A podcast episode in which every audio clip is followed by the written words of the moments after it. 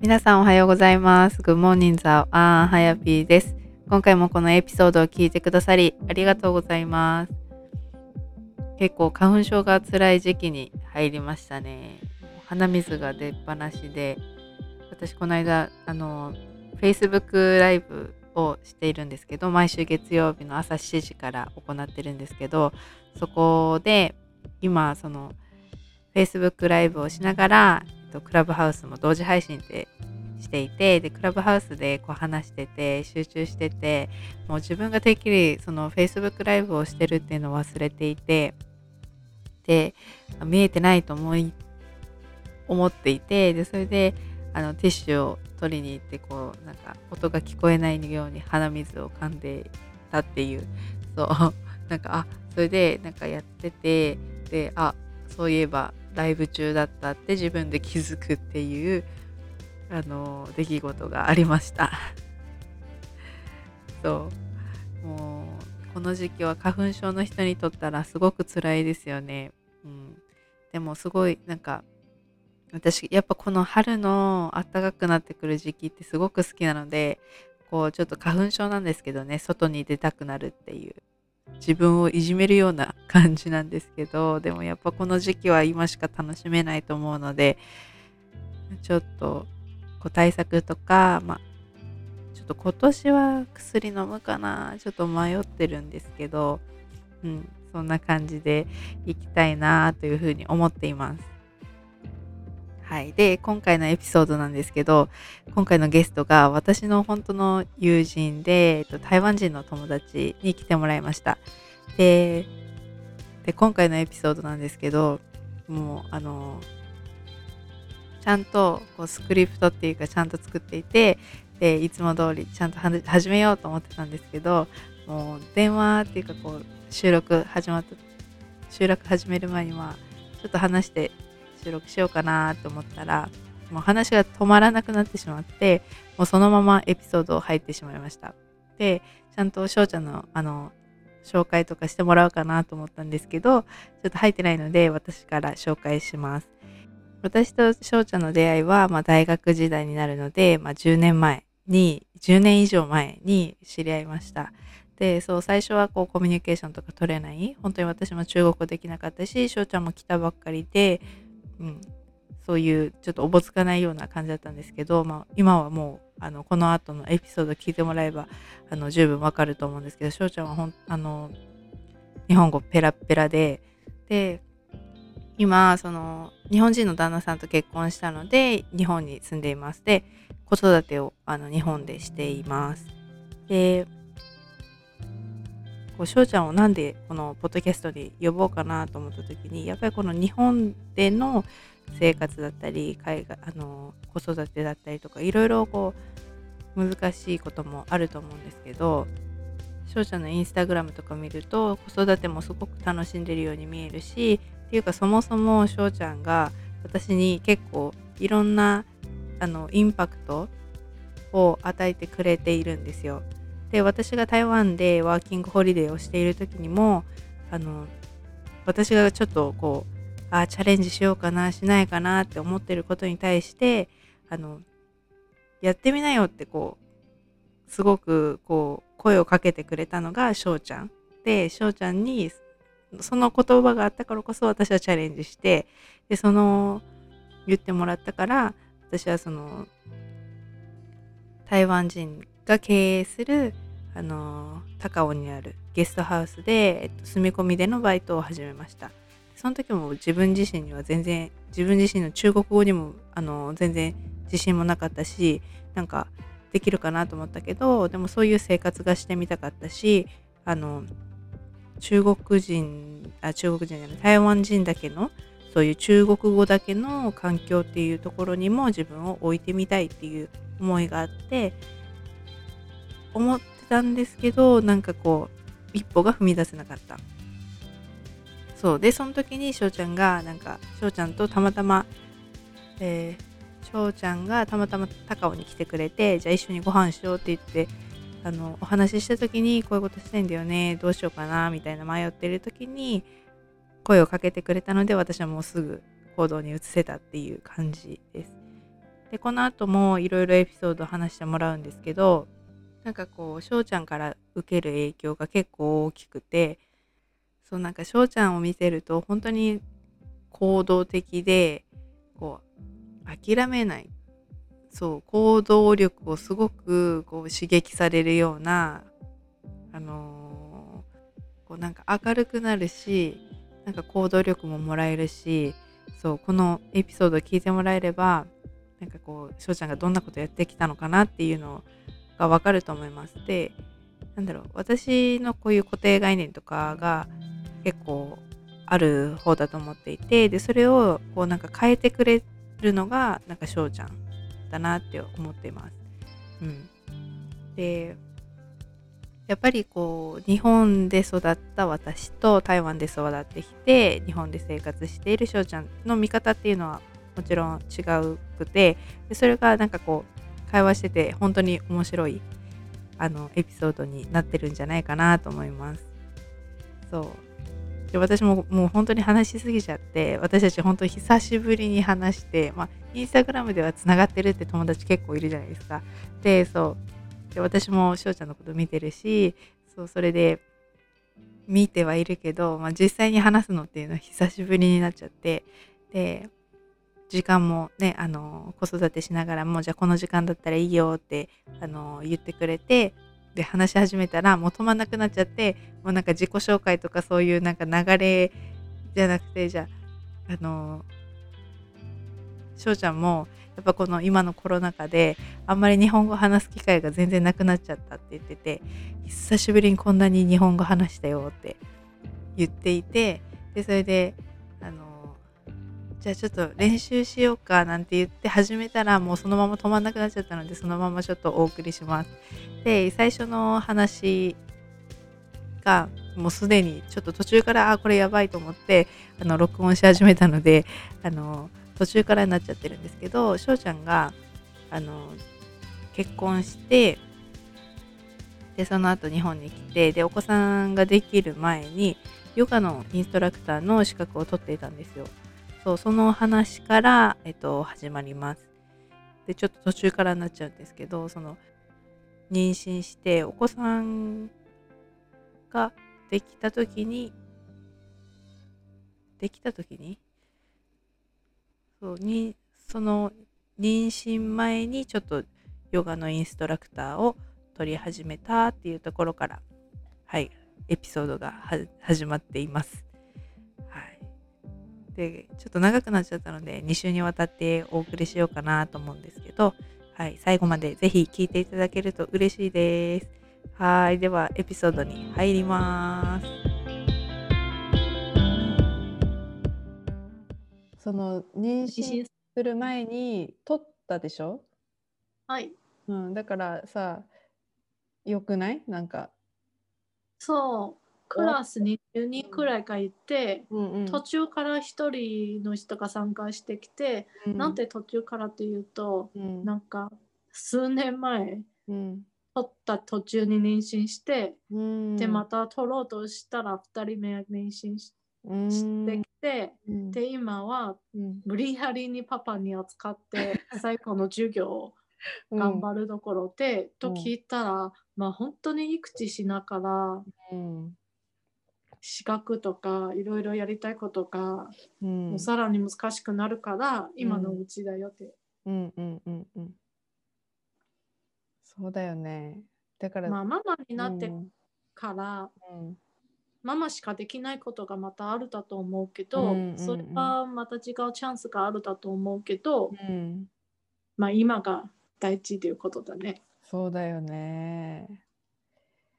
えー、いいなあ、いいなあ。てか、いつもさ、しあのインスタで見てるけどさ、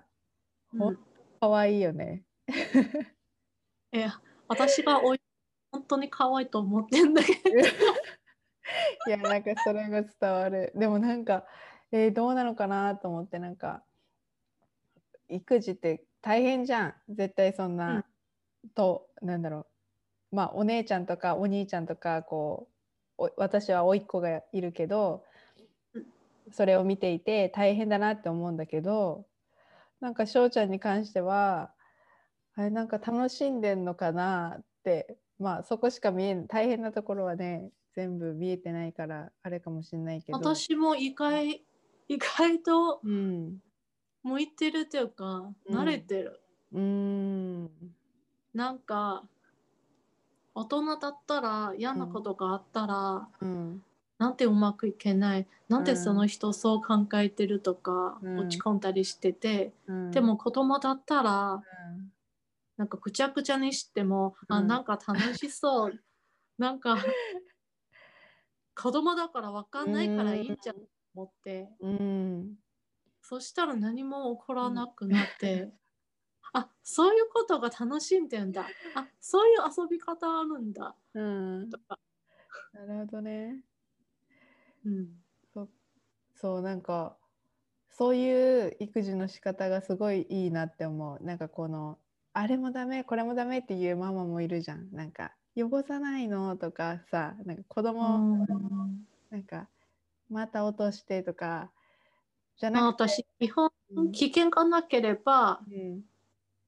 ほとんど大丈夫だけど、うんまあ今日はちょっとじ自分に限界に近いことがあったんだけど、 机にソースがあって、うんうん私の足で座っててうん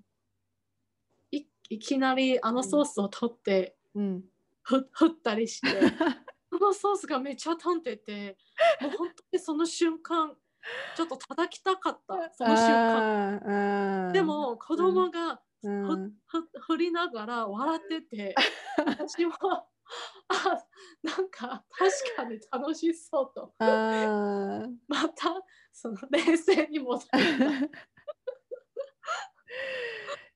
そうなんかそうだよまあね、またでも大人だったらもううんそんな早く許せないことだと、うん、許せないよねうん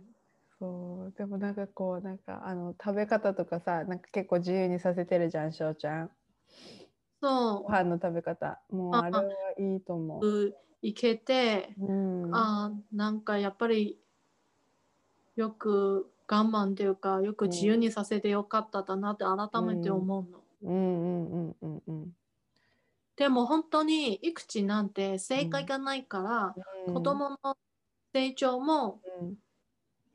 まあ一応目安でうん何月うんハイハイしなきゃいけないうん何歳何月まで歩かなきゃいけないとか一応健康の問題で目安があるけど、うんもう本当に正確のスケジュールがないから、うんどんなスケジュールでもいいから、うんママがストレスたまらないような育児の方法が一番いいの、うんだからある人にとって、うんそういう自由にご飯食べさせるのがすごいストレスで、私には無理と思ったらもう無理でいいそしたらスプーンで一口一口あげてうんいいつか子供必ず自分で食べれるようになるから、うんみんなもう今普通に喋れるし普通に自分でご飯食べれるから、うん結局大丈夫だから、うんだから他の子がそうしてて私どうするああの子うん持ってきててうちの子どうするのか考えずにうん自分が好きなやり方法がいい、で最私が高うんもう一口一つがあげるのが逆に私がゆっくりご飯が食べれなく、うんそれが嫌なの、うん一緒に食べたいから、うんじゃあこの期間でもうちょっと頑張ってうん我慢っていうかうん自由にさせて早く自分で食べるようにうんなってほしい。うんうんうんうんうんうん。いやーでもねなんか毎回さ撮って流してるけどどんどんなんか成長してるのがわかるよねなんか食べ方とかさなんか面白いあそう私もなんかなかなかうまくいけないなこんなぐちゃぐちゃでいつまでだろうと思 って、でも前の見たらあれなんか進歩してんね良くなってるすごいいいね でも多分翔ちゃんの子供は多分あの何変怖いでしょえでもうん、わかんないけうどんいろいろ工夫してるねうん特に寝ることさっき言った、うん自由に自分でご飯食べたいからこうしてて、うんあと寝ることもうんあのおっぱいあげたり、うん一緒に寝たりうんすることがあまり好きじゃないの、うん自分でセルフで寝てほしいから、うんそれも工夫して、うんうんなるほどね。そうまあ、とにかく自分が好きなやり方自分にとって自分が楽なやり方がいい、ある人にとってもう外に置きっぱなししてうん任されるのがそれが嫌だったら、うんじゃあ自由に毎回おっぱいあげたり隙間でうん私ずっと中にいるのもなんかうん嫌だから、うん1歳まで、うんもうこれで私の限界うでんうん今何歳だっけ1歳4ヶ月ちょうど1歳おー本当あらー、いいねあと本当にコロナー、うん、のせいもあるし、コロナのおかげさまで、うんもう本当にやることがなくなってしまって、うんこんなタイミングで子供ちょうどいてよかったなと思う、う本ん当に子供がいなくて一人で家でもう変になっちゃううんああと実は私仕事をしてんだけど、うんうん結婚してからうんあのや雇い主が日本人で、うん客がうん中国人で、うん私がその間のうん通訳と翻訳をし仕事をしてきてんだけどうんちょうどコロナで仕事が減ってきて、うん私にとっても都合がいいの。うんあとちょうどコロナって出張ができなくなってしまって、うん全部会議にななるからうんうんうんちょうどいいうんうなんって、うんじゃあ在宅で仕事してるんだそうそうそううんいいね主婦にとってはちょっとうん展開とうんちょっと自分の収入ができて本当に感謝うんゆきちゃんはゆきちゃん何ゆきちゃんなんかいろいろやってる感じでいろいろねやりやりたいっていうかさなんかもう雇われるの嫌じゃん っていうかなんかそう雇われるのが嫌だ嫌なんだけどさだからあの靴の質問うんうんうん靴も同じ気持ちで始まったんですけど、うんうんでもちゃんとやったら、うんうんあ企業で社長ってこんなうん大変なんだって、うんで全部うんまあ今回あのバレンタインのクッキうんうーん作ったりするのもうんわかると思うけど、うんテープ待てとかもう全部コスト、うんまあねもうちょっと細かいもうちょうど家に住んでんだけど本当うはんハサミから、うんハサミテープうんそれ全部コストに入れるんでしょ、うんとあと失敗した材料とかもうんそれも全部コストでしょうねそうでも雇われたらもう私が目の前に自分のことをやって時間になったらもうバイバイ、うん時間以外はまたぼのなんていうか残業代うん雇われたことを楽は楽なところもあるよねそうだよね。そう、それはあるんだけどさ、でもなんか、なんだろう。嫌なんだよね。 まあ育児と一緒だよ生活、正解がないからうん、自分にとって楽なうん、やり方生き生き方でしょううね、ん、そうそうそうそうそう。なん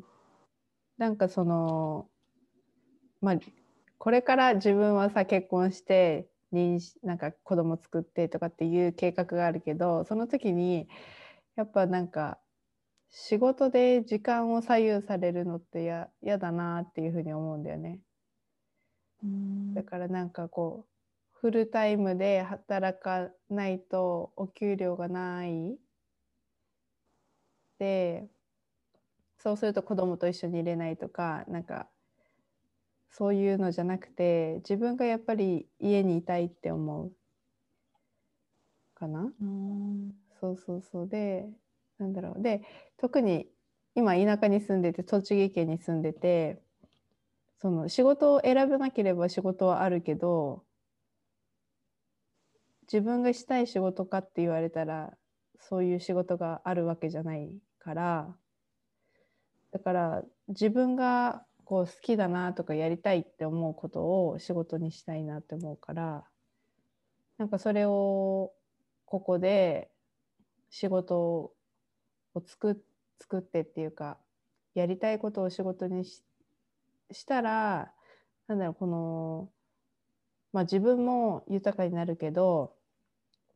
このなんだろ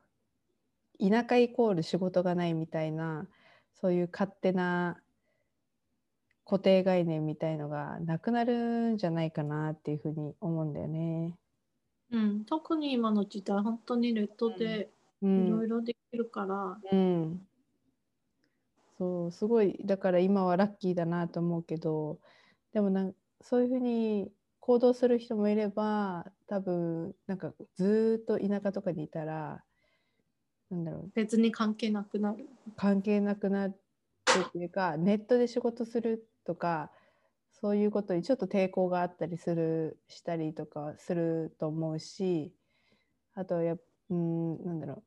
興味はないんだけどやっぱ子供の時間に合わせての仕事の選び方しかできないとかなんか雇われることだけが正解っていうかとかそういうなんか正社員で働くことが正解とかなんか結構聞くんだよね正解ってわけじゃないけど一般的な日本人がそういう道を選んでる。そうそうそうそうそうでそれ以外の選択肢をするっていうのはなんかあんま普り通じゃないみたいな。そう普通じゃないみたいなえー、みたいな風に言われるうん気がするわか。うん、でなんか自分がアルバイトであのー働いてた時も「はやぴーはいつまでこの働き方をするの?」とかなんか「この先どうするの?」とかなんかめっちゃ言われたんだよね。それは日本人らしいと思う。逆に人に余計なお世話好きな はそこはなんかうん、別に大丈夫みたいだと思うんう。働くことにとっては。ん台湾ではってことそうーんう。だって台湾はそんな正社員っていう言葉がうん。ないだと思おし。全治全治となんだっけ全治が正正社員じゃないううんももう一回、あの正式の正にうん、職職業の職全治全治正职全治正职うん。があこれるけがどうん。ほとんどの仕事が正正職だけどそんな、おうーん、日本の正社員なんてもう本当に卒、あの新卒じゃなうんいとほとんど取れないじゃない、あ日本うん、そうだね。でも台湾はいつでも中途採用の感じでうん。中途採用でうんまたすぐ次の正社員うんうんになるし、うんあそういうなんて正社員じゃないのとか、うんなんて正社員じゃないのと聞いたらもうこの人はうん。大学の時学生の時代はもう就活してないうん感じじゃないうんうんうんうんうんうんでそもうそ台湾は別にうん大学生時代就活してないしうんあのなんだろう彼氏もいないアルバイトじゃあで一人暮らししてるでしょでそうするとで今もう30 31だけどそうするとえなんか「はやぴー本当にこの後どうするの?」どうってめちゃめちゃ聞かれたからえだからそうなでもそう台湾うん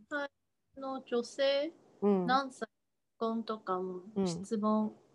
入ってたんだけど、うんうんうん日本は日本人がうんよく決まってるルートがあって、うんさっき言った学生時代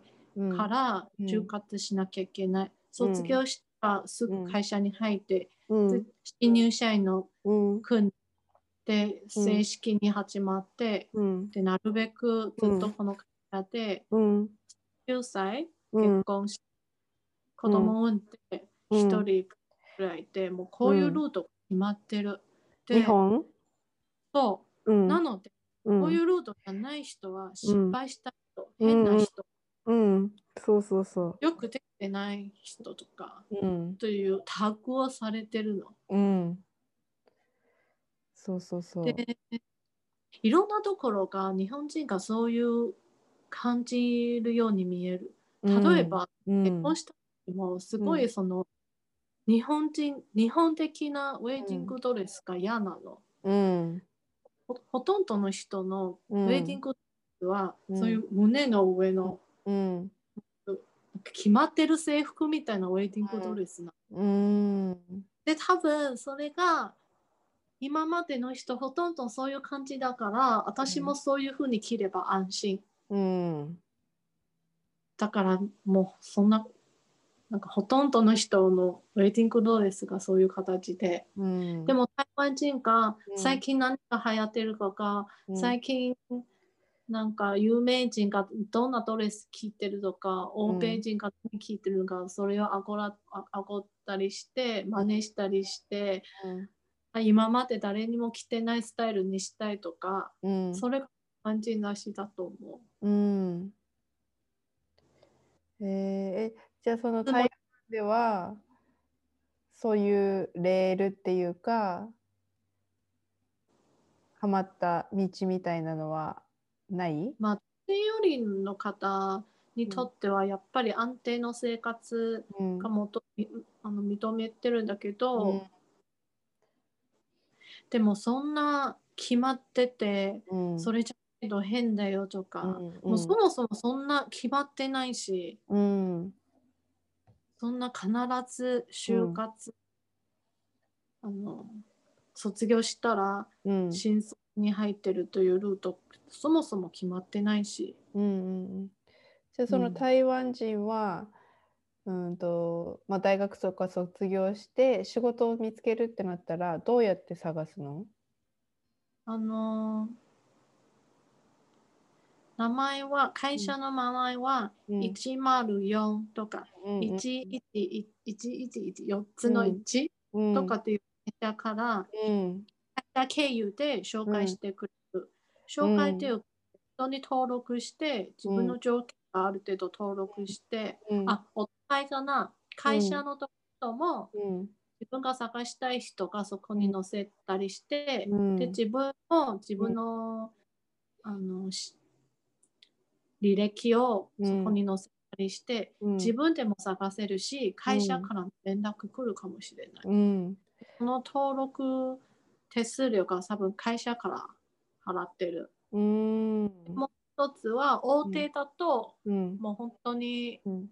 大手のところに頼んで、うんで自分がそういうところに登録して紹介してくれる。うんそこから面接してくれる。うんうんうんえでー台湾うん台湾人あもうひ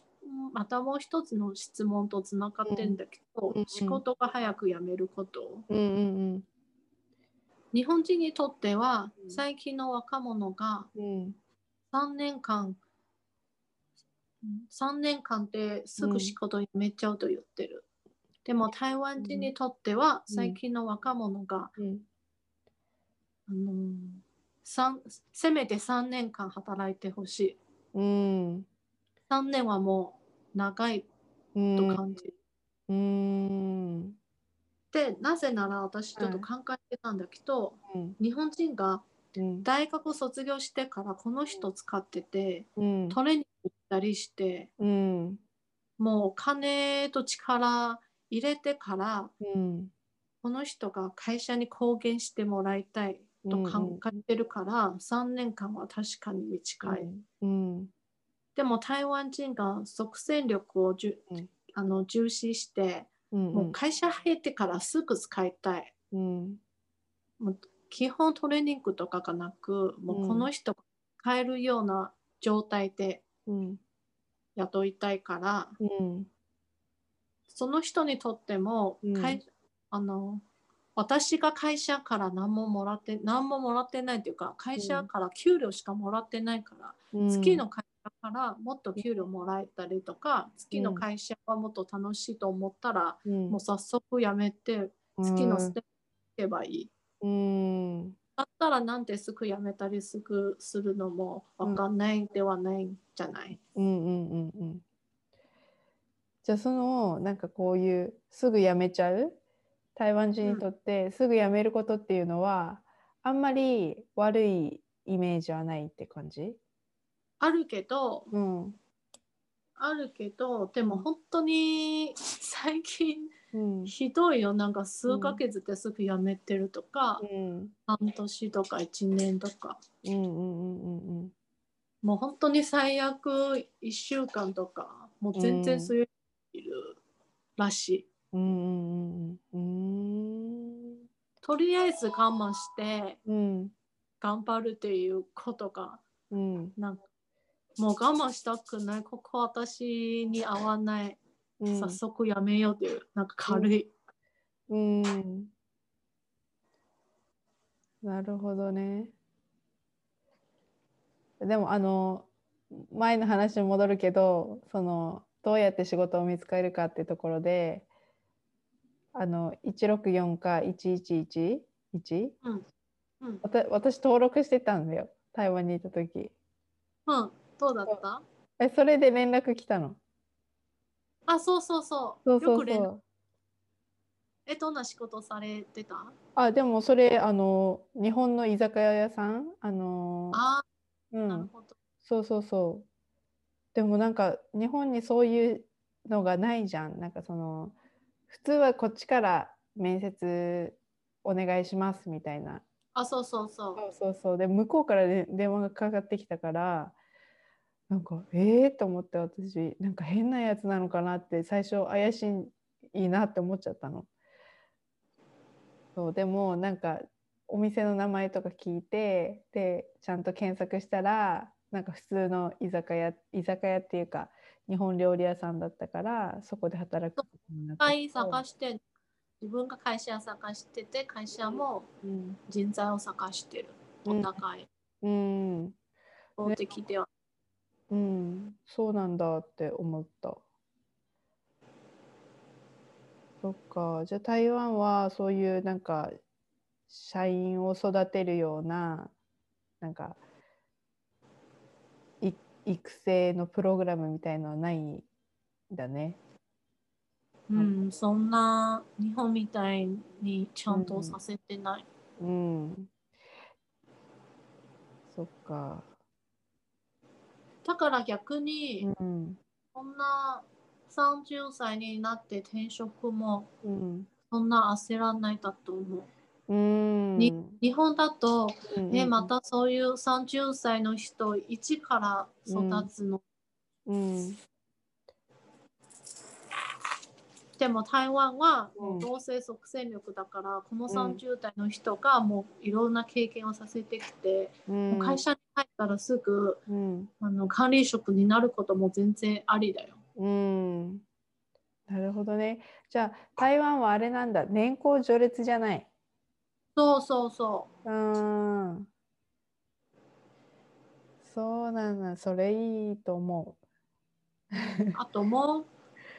うんもう一つうん質う。う問んつながってて、うん。女性のあの昇進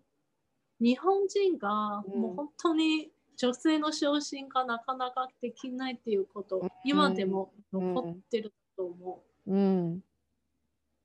どうせその人が結婚してうん。子供できて育児育休ばっかり取っちゃううん。まあ本当に会社側から考えるとうん。損になる気持ちが全然わかるけどうん。でもこの世の中はもう男性と女性と一緒にうまく進行しないと変になっちゃうからうん。台湾はそんな女性だからしょうがなくうん給料なかなか上がらないこととか昇進できないことが、うんそんな日本人ほどはないだと思う。うんうんうんうんそのじゃあ台湾はその、うん、結婚して出産して育休とかはあまり取らないのかなうん、あまり隣なしい。そうだ台湾はああれがあるじゃんえっとゾウユエズはい。ゾウユエズ終わったら結構復帰するよねらしい。ね そうあのそう友達あのサラっていう台湾人の友達うん。いつも聞いて。そうそうそうそうそうもうこの前あだから同じぐらいかな1歳になったって言ってたから同じぐらいの子供がいてでそれで私が2月うん子供が 2, が2ヶ月の時に台湾に行ってちょっとあったんだけどもう動いてたもんねなんか普通に。うん。そうそれであの何バオバオモあ、おも。ーバオムあの、だそうあのしそうそうそう、あのーなんだっけ、なん日本語は。ベビーシーターさんじゃない。あ、そうそう、ベビーシッターさん。そう、ベビーシッターさんがさ、いるじゃん。はい。それが大きいと思う、日本と違うところかな。うん、結構大きくないそれ。なんて台湾の女性すぐ戻るんだろう。今うんこういうことを考えて、なんあーて日なるほ本だど。うん。ったりして、うん、なんて台湾すぐなんか、すぐ、早く戻らないとうん。迷惑かけてこの仕事できなくなってしまうということが心配するのかな。おそのじゃあ台湾ではその子供を産ん産んだらこう日本みたいに多分長く育休とかは取らなくて仕事に復帰するじゃん。そそうで逆に日本だとなんかよく言われるのはじゃあ大学卒業して結婚してで、まあ、子供できたらまあ何退職するとかなんかそういうのもハッハッピーみたいな感じで言われる気がするんだよね。てかこうなんて言うんだろうな。あ、わかった。わかる日本日本人が女性はちゃんとママになってうん。子供に付き合ってくださいっうん、ていう、うん、ななんんかかそのうーんあなたは女性だからあなたは母だからもうしょうがなく仕事を辞めるみたいなそうだからそういう人もいると思うしなんか、あ働はうん、別に私の夢もあるからせっかくの仕事を辞めたくないもあるし、うんうん経済的に2人一緒に働かないとこの家庭は維持できない経営経営できなくなってしまうっていうことも経済的にうんでも日本人が経済的なことをもうちょっと我慢してもいいからうんちゃんと家にいなさいママになってくださいっうんていうことが台湾人より強い気がします。確かにそれはある気がするなんか子供を見ないであのじゃあじ自分が本当にその台湾みたいに2ヶ月ぐらいで仕事復帰したら「え子供大丈夫なの?」とかなんそかそういう変なあのあれもあるしうなんかママ悪いみたいなそうそうそうそうそうそうそうそういうのもあるし、そういうそういう図もありますけどもう出産後になるべく早く授乳するんでしょう早くうん母乳あげた方がいいとか、うんうんうん台湾はあゆっくり休んでいいよもう、うんとりあえずいっぱい栄養をとってうん綺麗なところうん唯一友達うんもでして、ママはうんお疲れ様でしたので、ゆっくり休んで体調回復した方がいいよとか、うんうんはもうもうしょうがないからみんな頑張ってるから母なんてそういうもんだからうん頑張ってってうんなんかそういうところがあるうん出産でもうん何無痛分娩うんうん台湾は全然流行ってるんだけどうん日本はまた全然それをやったら子供に危険性があるんじゃないのとか、うんうん母だからもうちょっと我慢すればいい でしょその時しかないから、うん後から忘れちゃうから、うんもう我慢っていううん考え方が強いの。うんうんうん。えでしょうちゃんはどどうしたの？え私台湾に帰った人だかあらあそっかそっか。何も我慢したくなく台湾で一番楽なやり方にしたい。へえ。でそれであれもやったのゾウユエズユエズ存心。もちろんわあいいなちょっとね今話聞いてて台湾で出産したくなったもん。もう私周りの友達みんなそう言ってる台湾で出産したいってうん。もう本当に今うん大。変にな,、なりながらうんあその時いいな懐かしいなとすごい思うう。もうん本当に神うん。毎日子供に部屋に連れてきてね頑張っ出るんだけど、もう本当に困ったらもうあのあれおしおおしっこじゃなく大きい方、うんうんうんうん。うんうんち大変だったらうんうんすぐ電話して、うんもう戻りお願いし ますって全然それ頑張りたくないもう、うんせっかくここだから任せますあ、まま、お願いしてますで、うん私は台中に住んでますけど、うんうん政府がうんうんそういう月嫂って言って、うんあの坐月してくれるおばあさんがうん10日間のうん。補助があるうん。だ月のしも言って帰ってきたらまたそういう月嫂を雇ったりしてて、うん。で月嫂の期間が終わったら日本に戻る戻る日本に戻ったらもう一人で全てのことやって頑張るそうだよ。おあの出産後はもうちゃんと休んでうん。となんかできるだけ楽にして、うん。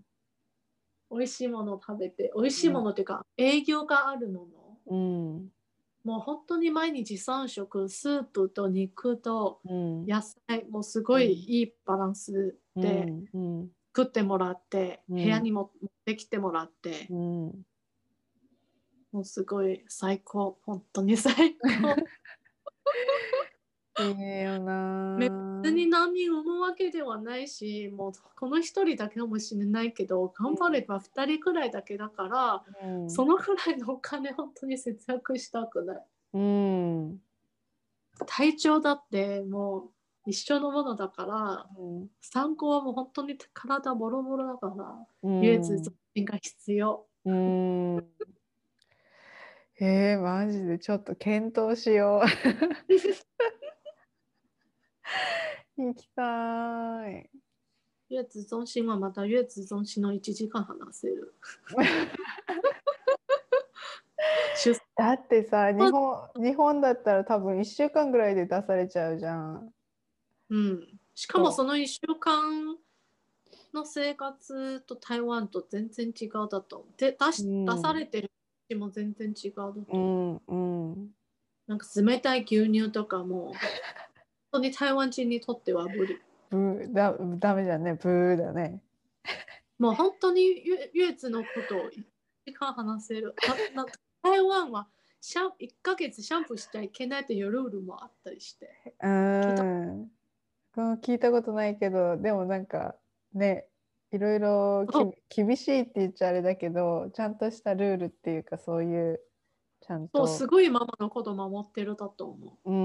ん。でも日本人の方向は、うんもうママだから頑張ってください我慢してくださいとうか、ん。うん。もうしょうがないからみんなそういうふうに頑張ってきたからそういう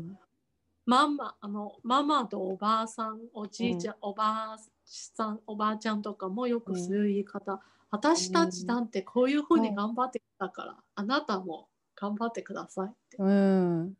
そうなんだよね。だからなんかで、就活もみんなそういう、私だってその時、うん貧乏こんだけ頑張ってきて、うん、みん、なそういうふうにやってきたからあなたもそうしなさい、うん、うんうんう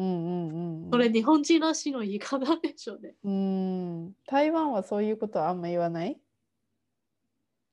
言う人もいるけどでうもんそういう絶対とか必ずとか、みんなそうしてるからあなたもそうしてくださいとかうん、台湾はまあそういう人もいるんじゃないとかうん、まあいろいろ選択肢があるまあそういうやつ今の時代でも技術都市もあるし、家からうん雇ってきてもいいしとか、うんまあ今の時代様々だからいいんじゃないとかみたいな言い方になってるだと、うんうんうんうんねえ日本人は変化変わることにとってうん不安っていうか、うんじみんなと違うことが不安だからうんみんなと同じように並べばいいうんみんなと同じような就活の服装にすればいい全身黒そうカバンと普通と髪の毛もみんなと一緒にすればいいもうちょっとあのスカートにラインが入ったら不安うそんれ今までないからうん自分がおかしい人間とかと思っちゃうそうだからもう私もそれできなかったの本当に就活のみんなと一緒っていうのがなんかもう本当にちょっと無理でと履歴書も決まってないうん決まってるい 今までの自分とうん、やりたいことをこれかららどうしたいという、うんもう決まってる内容、うもうんほとんどの人がうんそんな似てるような内容を書いてそう同じな うん、そうだからそのそれ時、も自分の娘に自由にさせたいんだけど、うんこの環境的には個人差が出たらうんなんか一命というかうんなんかみんなと違ってまた不安っていううん、民族性があるの、うんそれをまたそれで自由にさせることがかわいそうことかもしれないね。うん、台湾はその小学校とか、まあ、普通のその義務教育って言われるところでなんかみんなと結構日本人日本の学校だとやっぱりみんなと同じにいなきゃいけないじゃないけどそういう教え方なんだけど台湾だとどういうふうに教わるのかなって思ってなんかある私はそんなみんなと一緒にしなきゃうん、ことされてない気がしますね。うんうん、でも私の時代は、うんもう本当に高校までうん髪の毛うん服装、ソックス靴、うんみんな一緒にしなきゃ一緒というかもううん髪の長さも決まってた。へえ本当につい最近5年前くらいかなうん髪の毛自由にできるようになったんだけどへー昔は決まってるからうん毎月もうチェックされてるへえあの伸びたらもう来なさい明日うんまで改善してくださいとか、うーもちろんカラーとかもしちゃ染めちゃいけないしうんうんうんそれそれはうん、別にみんなと一緒にしたいわけではなく、うんあなたは学生だから学生らしくしたいしてほしい、うんでも最近それが大丈夫になったのかやっぱりみんなそれぞれ違うから、うん、その髪の毛にうん合うわけでもないしうん好きにさせましょうになってうんう自由になったらしい。ーん逆それえそれに反発する生徒っていうのはあんまりいないのかないなかったん例えばああのみんな同じにしなさいっていうそういうルールの守ってなかった人の話うんそうそうそうそうそうえそしたらもう本当にあのなんか点数点数っていうか、うんななんかなんかして罰にされてる、あと多分親に連絡もしたりしてへ大変なことになるよ。えへえそれは、うんその翔ちゃんが行ってた学校がなんか特別だったりとかするのそれと全も全体はそうだよ。あ全あへえちょっと緩いとちょっともっと厳しいくらい。うんうんでもほとんどその長さもう基本ショットカット、うんうん肩まではいかないだと思うどこの学校で。うん。うーんへえ。うん制服あるんだよね、台湾も。がある小学生からうーん。ちょっとね、それなんか日本と似てるような気がするけどね。それはまたなんか区別逆に区別されないようにあの,、あの人お金持ちだからブランドの服を着てはあ、はあの人の家お金がないからなんか安い服着たりしてうんそれがないように、うんうん。うん、なるほどね。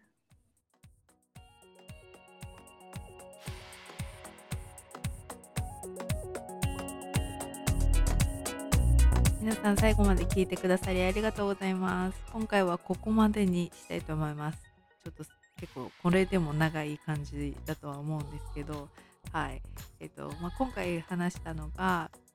翔ちゃんの日本での子育てのお話だったりとか、あとはゆえず存心って、まあ皆さん聞き慣れない言葉だと思うんですけど、その出産の時に、えっと、そのママが出産終わった後に、こうケアをしてくれるセンターがあるんですよね。でそこだとこう、えっと、なんだろうそういうお母さんが回復するような食事が出てきたりとかでナースさんっていうかこ子供を見てくれる人がいてでボタンで呼べばとか言ってましたよね。で呼べばその子供を連れてきてくれてで自分が辛くなったらまた持ってって持ってってもらえるっていう言い方はないですけどまたこう別の部屋に別室であの見てくれる人のところに連れてってくれるっていうそういうセンターがあります。うん、本当に羨ましいなって、うん、話を聞いてて私は思ってました。で私自身は全然その経験がないので姉とか兄の奥さんの話になっちゃうんですけどやっぱりこう1週間でもう出されちゃって産婦人科から出されちゃってもうすでにすぐあのそういう子育てに入らなきゃいけないっていう状況だと思うんですけど台湾だともうその1ヶ月、えっと、出産後の1ヶ月っていうのは本当に大事にしなきゃいけないっていう風に言われているあの時間なんですよ。うん、なので大体の人がその UAS 存心っていうセンターに入って、